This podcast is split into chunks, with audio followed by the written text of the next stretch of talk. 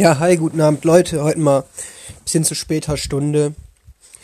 Ich habe heute viel das Buch Leader Without a Title von Robin Sharma gelesen. Und ich finde es sehr inspirierend, wie er praktisch beschreibt, was ein Leader Without a Title ist. Und zwar im Großen und Ganzen ist es nur, dass wir Verantwortung übernehmen. Dort, wo wir arbeiten. Auch hauptsächlich. Und natürlich in der Familie und überall auch, aber es ist hauptsächlich auf Arbeit bezogen. Und dass wir da Verantwortung komplett übernehmen, dass wir den größtmöglichen Kundenservice geben und dass wir versuchen, auch wenn wir nur ein Straßenpfleger sind, die Straße so sauber zu machen wie kein anderer. Und dass man dadurch praktisch wahre Erfüllung findet und automatisch befördert wird und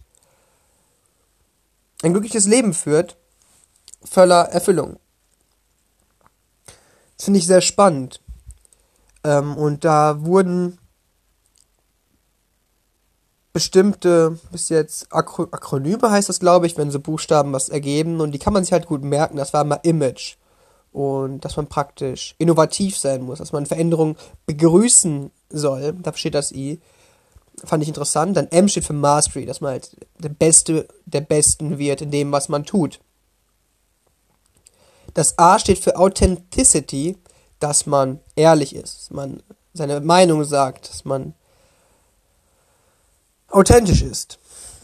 Dann im das G stand für Guts, dass man mutig ist. Dass man mutig sein soll.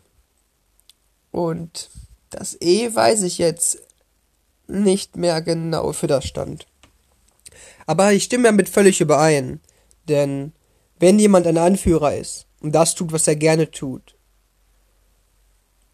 er wird sich immer verbessern und weiterentwickeln. Das ist die Möglichkeit, aus der Matrix auszubrechen. Denn ein Leader, ein Leader without, without a title, wird sich niemals mit was Geringerem zufrieden finden. Er kann nicht unterdrückt werden. Er übernimmt Verantwortung für sein Leben und all das, was ihm passiert. Er gibt nicht anderen Leuten die Schuld, sondern man selber die komplette Verantwortung. Und dieses, dieses, dieses Mindset, das habe ich damals nicht gelesen, als ich selber noch nicht so gedacht habe. Aber dieser Änderung des Mindsets, komplette Selbstverantwortung zu übernehmen über alles, was passiert und alles, was kommt, das hat bei mir damals den entscheidenden Unterschied gemacht. Ich weiß ja nicht, ob es noch bei dir ist, dass du anderen Sachen die Schuld gibst. Wie deinen Eltern ist häufig beliebt oder in deiner Genetik oder du hältst dich für nicht, nicht so intelligent oder andere Dinge. Hältst dich für nicht hübsch genug. Oder du glaubst, du bist nicht talentiert genug, gut zu werden in dem, was du, wo du gut sein möchtest. Ich sag dir, auch wenn ich dich nicht kenne, du kannst äh, sein, wer du möchtest.